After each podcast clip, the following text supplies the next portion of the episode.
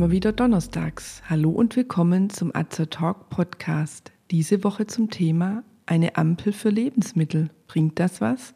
Ich bin Tina, ich bin Apothekerin und Azer Talk ist das rezeptfreie und gut wirksame Format von Azerta. Informationen garantiert ohne Nebenwirkungen. Tipps von Apothekerinnen für ihre Gesundheit.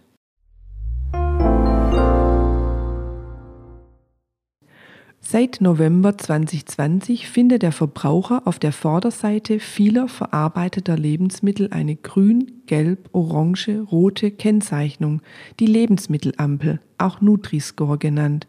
Was sagt sie aus? Aus welchem Grund wurde sie eingeführt? Welche gesetzlichen Regelungen stecken dahinter? Und wie wird sie von den Verbrauchern angenommen?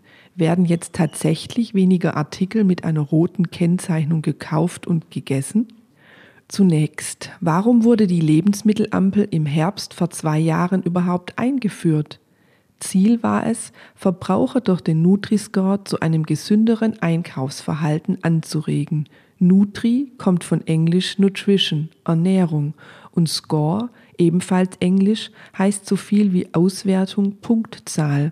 Wenn es einfach erkennbar ist, wie ein Lebensmittel aufgrund seines Zucker-, Salz- oder Fettgehalts einzustufen ist, so fällt es leichter, gesund einzukaufen und somit auch sich gesund zu ernähren. Hintergrund ist, dass immer mehr Menschen in Deutschland übergewichtig sind.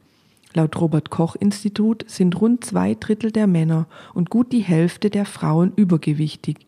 Etwa ein Viertel der Erwachsenen gilt als adipös, also stark übergewichtig.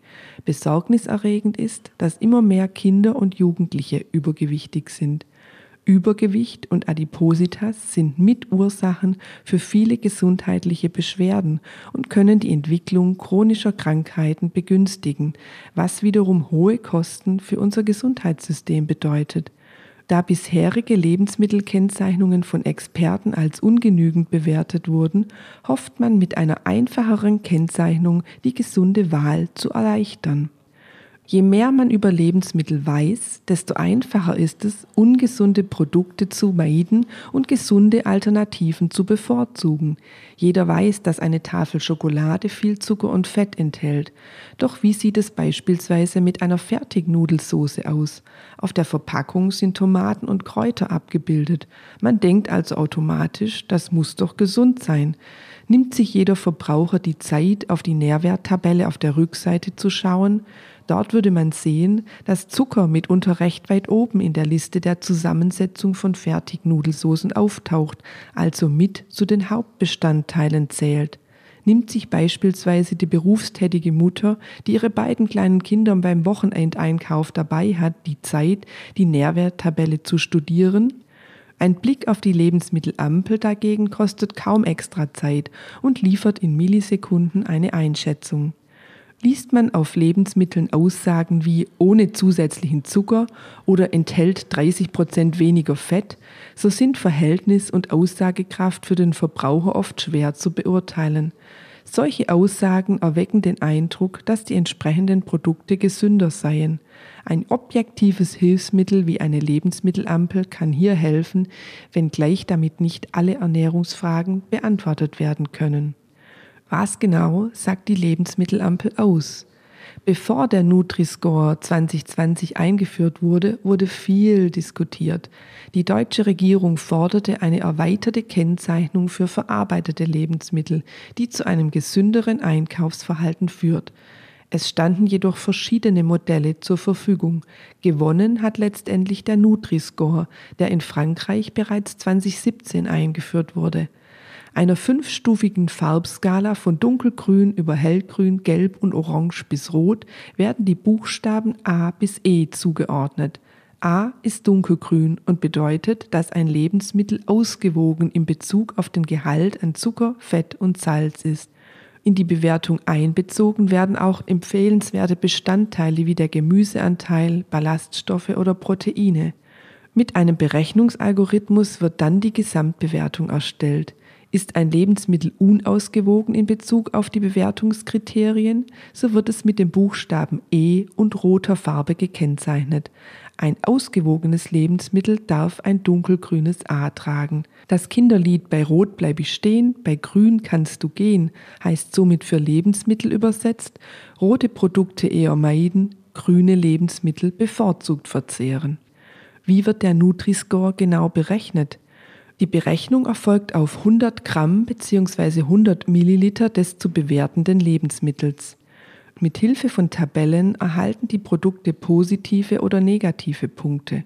Positive Punkte bekommt ein Produkt beispielsweise für einen hohen Ballaststoffgehalt oder für einen hohen Anteil an Obst, Gemüse oder Nüssen. Negative Punkte werden je nach Zucker, Salz und Energiegehalt vergeben. Wird alles addiert, so ergibt sich ein Wert zwischen minus 15 und plus 40, wobei Lebensmittel von minus 15 bis minus 1 in die grüne Stufe, Produkte von plus 19 bis plus 40 in die rote Stufe eingeteilt werden. Je niedriger der Nutri-Score, desto höher ist die Nährwertqualität eines Lebensmittels. Für Käse und Getränke gelten spezielle Berechnungsregeln. Der Nutri-Score gilt jedoch nicht produktgruppenübergreifend. Er soll lediglich die Auswahl innerhalb einer Produktgruppe erleichtern. Nehmen wir wieder das Beispiel der Fertignudelsoße. So kann man bei einer Auswahl verschiedener Soßen unterschiedlicher Hersteller einfach durch Beachtung des Ampelsystems die Soße auswählen, die am wenigsten Zucker und Salz erhält und so am ehesten zu einer gesunden Ernährung beiträgt. Sie können mit dem Nutri-Score beispielsweise ein Nussmüsli mit einem Fruchtmüsli vergleichen oder eine Schinkenpizza mit einer Salamipizza. Sie können aber nicht sagen, ob das Nussmüsli oder die Salamipizza gesünder sind. Und noch ein interessanter Punkt. Das Aufbringen einer Lebensmittelampel auf der Verpackung ist für die Herstellerfirmen freiwillig. Laut Bundesministerium für Ernährung und Landwirtschaft nutzen derzeit rund 310 deutsche Unternehmen den Nutri-Score. Gesetzlich vorgeschrieben sind Angaben wie die Zutatenliste und Nährwerttabellen. Der Nutri-Score ist freiwillig.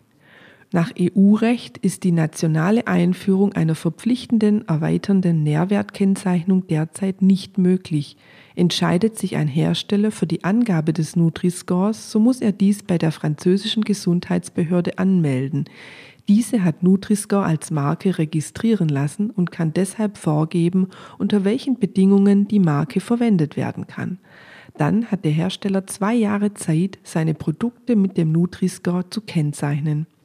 Wichtig ist, dass der Hersteller ausnahmslos alle seine Produkte einer Marke entsprechend kennzeichnet und die Ampel nicht bei Produkten mit ungünstigem Score weglässt. Der Nutri-Score ist nach wie vor nicht unumstritten.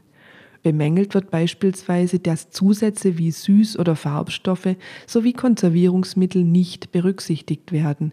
Ebenso fließt in den Berechnungsalgorithmus nicht ein, ob ein Lebensmittel aus regionalem oder ökologischem Anbau stammt. Eine vom Lebensmittelverband Deutschland in Auftrag gegebene Umfrage hat nun gezeigt, dass nur etwa jeder zehnte Verbraucher beim Einkauf auf den Nutri-Score achtet. Auch die Produkte mit einem roten E werden nach wie vor gekauft, aber vielleicht werden sie ja bewusster und sparsamer gegessen. Gesunde und ausgewogene Ernährung sowie ausreichende Bewegung helfen, ein Normalgewicht zu erreichen oder zu halten. Wenn Sie beim nächsten Supermarkteinkauf eine Fertignudelsoße oder eine Fertigpizza kaufen möchten, so wissen Sie, dass ein kurzer Blick auf den Nutri-Score bei der Auswahl des Produkts mit möglichst wenig Zucker, Salz oder Fett helfen kann.